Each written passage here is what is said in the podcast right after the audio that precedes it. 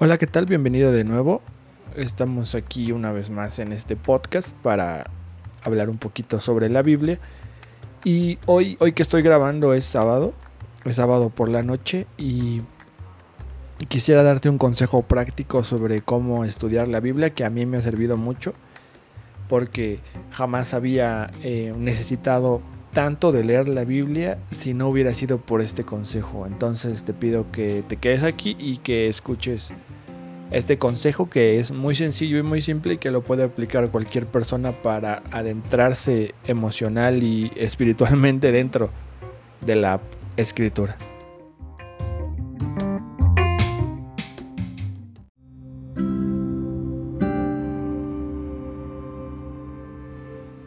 Muy bien, el consejo es el siguiente. Uno tiene que vivir las historias. Uno tiene que meterse en el personaje, ser ese personaje, pensar como ese personaje, ver con los ojos de ese personaje, cuadrando todo para tratar de entender qué estaba pasando.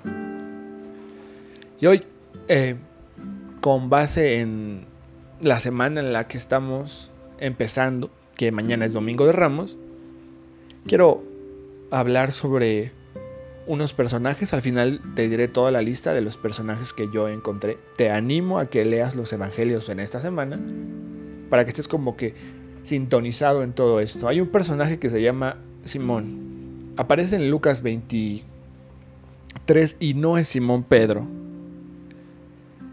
Lucas 23, versículo 26 dice, cuando se llevaban a Jesús, estos son los soldados romanos, Sucedió que un hombre llamado Simón, que era de Sirene, eh, Sirene es una provincia al norte de África, venía del campo.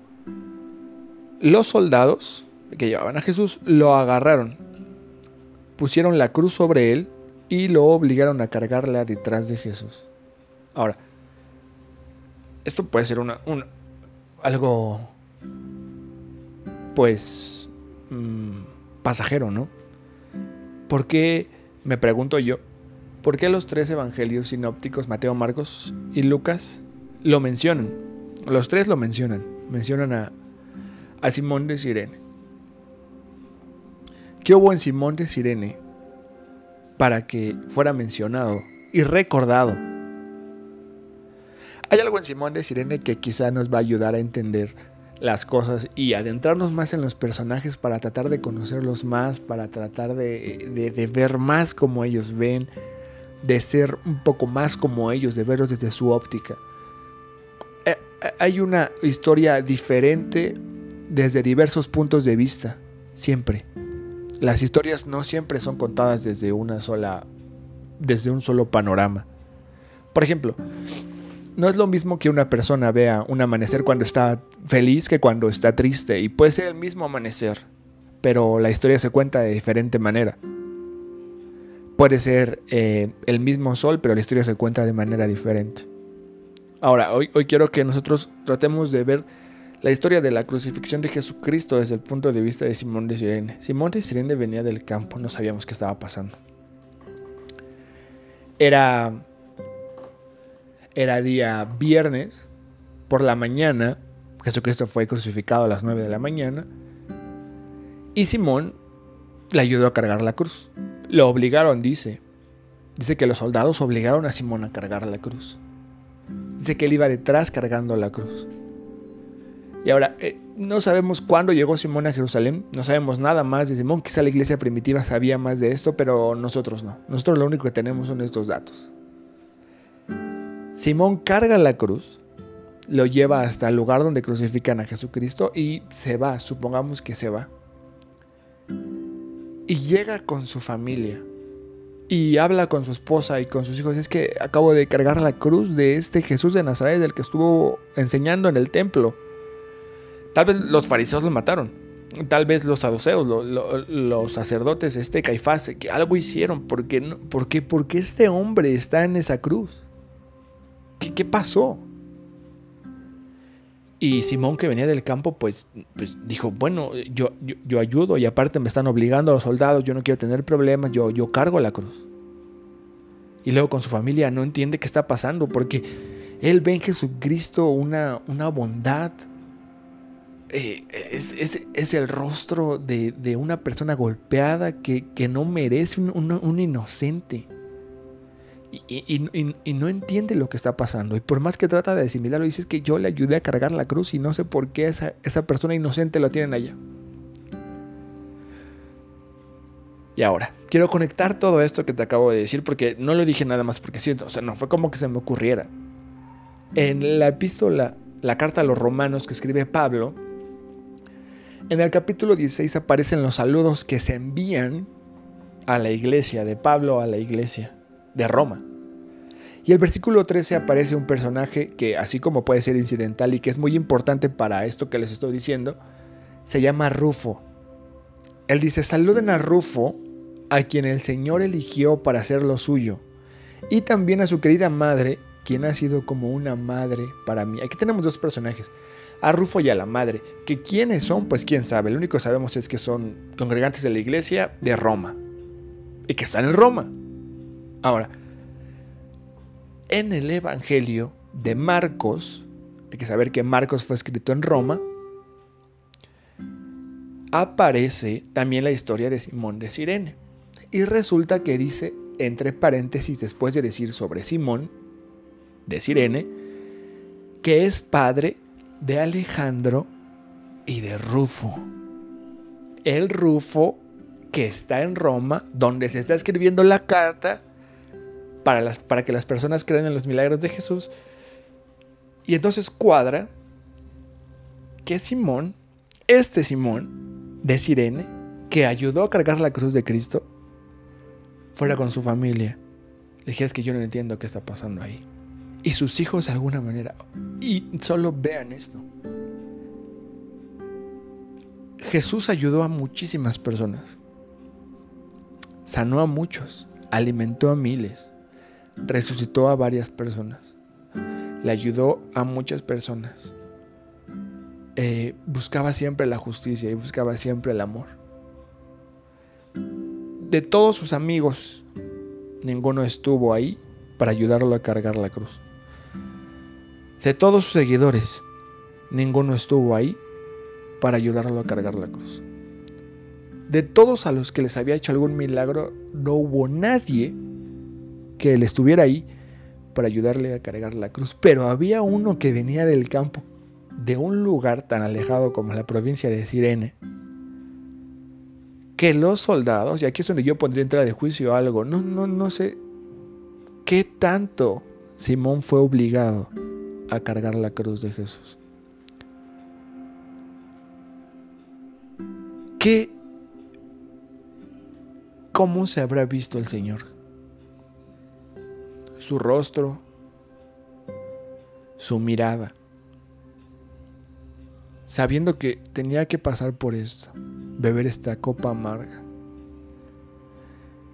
Y a Simón lo agarran, le dice, ayúdale, ayúdale a cargar la cruz. Y Simón ve los ojos del Señor y se convence de que le va a ayudar. Y luego llega con su familia. Y luego su familia, por alguna razón, termina creyendo. Y Rufo termina creyendo que hasta Pablo lo menciona como el que el, Señor eligió para él. Y luego su madre, o sea, Pablo, que sabemos que su familia después ya lo desechaba, la mamá de Rufo terminó siendo una mamá para el apóstol Pablo que predicaría en esa misma iglesia después, años después de llegar en su último viaje misionero que registra el, el libro de los Hechos. ¿Por qué Pablo diría que ella habría sido como una madre para él? ¿Qué tanto no le pudo haber ayudado en ciertas cosas? Haberlo consolado en ciertas situaciones, haber estado con él, haberle dado un hombro, haberle dado de comer, haber sido como una madre para él por solo. Porque solo Simón vio el rostro y la mirada del Señor antes de la crucifixión. No hubo ni un solo acto en todo el camino hacia la cruz, desde que lo, desde que lo arrestan hasta que, lo, hasta que muere Jesucristo. No hay ni un solo acto de piedad registrado. ni uno solo. El único acto de piedad que, le, que fue de ayuda para Jesucristo fue Simón de Sirene. Y ese acto terminó siendo la conversión de una mujer, la, no sabemos su nombre, la esposa de Simón, que, que era la madre de Rufo y que fue como una madre para el apóstol Pablo también. Y solo por ver desde otra perspectiva lo que estaba pasando en la cruz. Si eso se logra solo con una identificación de la mirada, que no se logrará con una promesa que Dios nos ha dado. Que no se logrará con una promesa que Dios nos ha dado. Ese es uno de los personajes de los que te quería hablar. Porque es, un personaje increíble, es un personaje eh, incidental que parece que no tiene nada que ver en la narración, pero que aparece en todos los evangelios. En todos los evangelios. Los evangelios, en los tres evangelios sinópticos aparece. Y entonces algo tiene que haber visto. O sea, si los tres recuperaron ese testimonio es por algo. Y si pasó a la historia es por algo. Y hoy recordamos a Simón de Sirene como la persona que tuvo un acto de compasión con nuestro Señor. El único. Porque incluso cuando Jesús tuvo sed, no le dieron agua, le dieron vinagre. Y ahí tuvieron compasión de él. Y ahora también quiero hablarte de otro personaje que igual me gustaría que vieras desde esta perspectiva el, sacrificio de Jesucristo. Es decir, es, muy bueno verlo desde diferentes ámbitos, pero estoy tratando de que tengamos como un método para meternos a los personajes y ver qué es lo que pensaban los personajes con lo que la Biblia misma dice. O sea, ahí tenemos aquí a, a Simón de Sirene, a su hijo Rufo y a la esposa, que terminó siendo como una madre para Pablo. Otro personaje, igual del mismo capítulo de Lucas, pero en el versículo 50. Había un hombre bueno y justo llamado José. Era miembro del Concilio Supremo Judío, pero no había estado de acuerdo con la decisión y las acciones de los otros líderes religiosos. Era de la ciudad de Judea, llamada Arimatea, y esperaba la venida del reino de Dios. Esto pasa después de que Jesús muere fue a Pilato y le pidió el cuerpo de Jesús. Luego bajó el cuerpo de la cruz, lo envolvió en un largo lienzo de lino y lo colocó en una tumba nueva que había sido tallada en la roca. Por otros testimonios sabemos que esta tumba le pertenecía a él. Y ahora piensen en esto, él que era del concilio supremo del Sanedrín, estuvo ahí durante el juicio de Jesucristo y sabemos que este José de Arimatea, búscalo en los evangelios, era un discípulo en secreto de Jesús. Que sí pertenecía al concilio supremo que terminó juzgando a Jesucristo, pero él era un discípulo de Jesús. amaba su enseñanza, amaba lo que él decía. Decía, este, este, este debe ser el que va a traer el reino de Dios a la tierra. Era, era, si era un miembro del concilio tenía que saber mucho de la ley, mucho de la, del Antiguo Testamento, de los profetas. Y, y este, José de Arimatea, cuando se entera o ve que Jesucristo murió, se presenta frente a Pilato. Y Pilato que trató de convencer a ese mismo concilio supremo de que no lo crucificaran. Porque Pilato no encontraba nada de, culpabilidad en Jesucristo. Y aún así dijo, yo me lavo las manos, es su decisión. Y entonces, este José de Arimatea, sabiendo que él estaba en el bando de los malos, en el bando de los malos, por decirlo de alguna manera, se presenta frente a Pilato y le hace una propuesta a Pilato, quiero el cuerpo de Jesucristo. No sé cómo se habrá presentado delante de él, pero cuando tú admiras a alguien y ves que otras personas le hacen daño, te duele. Porque quizá tú conoces a esa persona y sabes que no es así. Y tal vez José de Arimatea se presentó así frente a Pilato diciéndole, quiero su cuerpo porque él no él no tiene nada. Tiene que, tiene que tener por lo menos un entierro digno. Y lo pone sobre un lienzo. Lo baja de la cruz y ahí bajo la cruz había varias personas que ahorita mencionaré. Pero él, él es el que pide el cuerpo. No fueron sus discípulos de nuevo. Es decir, él era un discípulo secreto, pero no fueron sus amigos. No fue ninguno de los otros que les hizo milagros. No sabemos si le hizo un milagro a él. Fue una persona que nadie esperaba. Y él pide el cuerpo de Jesucristo, lo baja, lo pone en un lienzo. Y solo de imaginar cuando lo pusieron en esa tumba tallada en la roca, ver el cuerpo de su maestro ensangrentado, sin vida. Todo se había acabado. ¿Qué pasó por la mente de José de Arimatea cuando vio al Señor en esa tumba sin vida? ¿Qué sintió de ver a su maestro muerto? que sintió de ver a esa persona que tanto admiraba muerto. Qué dolor, qué tristeza tuvo que haber soportado también él. Que tal vez no podía decir yo estoy en contra de lo que ustedes están haciendo porque este es el Mesías. Y, y tal vez entiendo mejor yo, yo, yo, yo, Daniel, el sacrificio de Jesucristo si me pongo en los pies de José de Arimatea o de Simón de Sirene y veo la cruz y veo al Cordero de Dios y digo, no, pero sí a la vez y me duele y siento y vivo lo que está pasando en los evangelios y lo agarro y me aferro a eso y digo, oh Señor, y es sorprendente. Y así como estas historias, puedes leer muchas historias. Busca los evangelios en esta semana, cultívate con la palabra de Dios.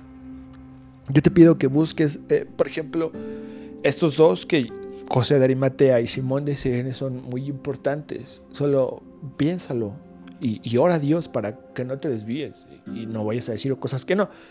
No hacemos doctrina con esto, por supuesto que no. Y no, harás doctrina, lo, que harás es solamente meterte en el personaje para tratar de entender la historia. Por ejemplo, hay un libro que se llama Temor y Temblor de un filósofo, creo que es danés, que se llama Soren Kierkegaard, que él habla sobre Abraham y sobre cuando va a sacrificar Isaac.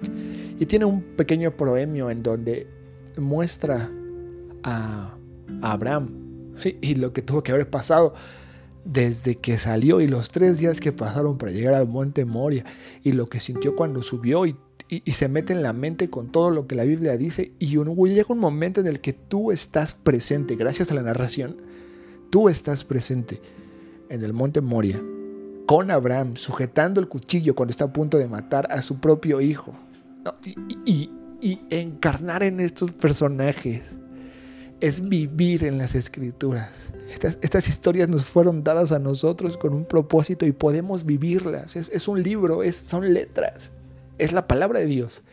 Pero es un libro y hay que entender como un libro, tener esa como empatía con el personaje, ser el personaje, meterte en lo que el personaje es. Quizá no es tan sofisticada como la literatura actual, pero es plausible es plausible. Y te voy a dar otros personajes para que tú los medites en esta semana que tenemos por delante hasta el día del domingo de resurrección.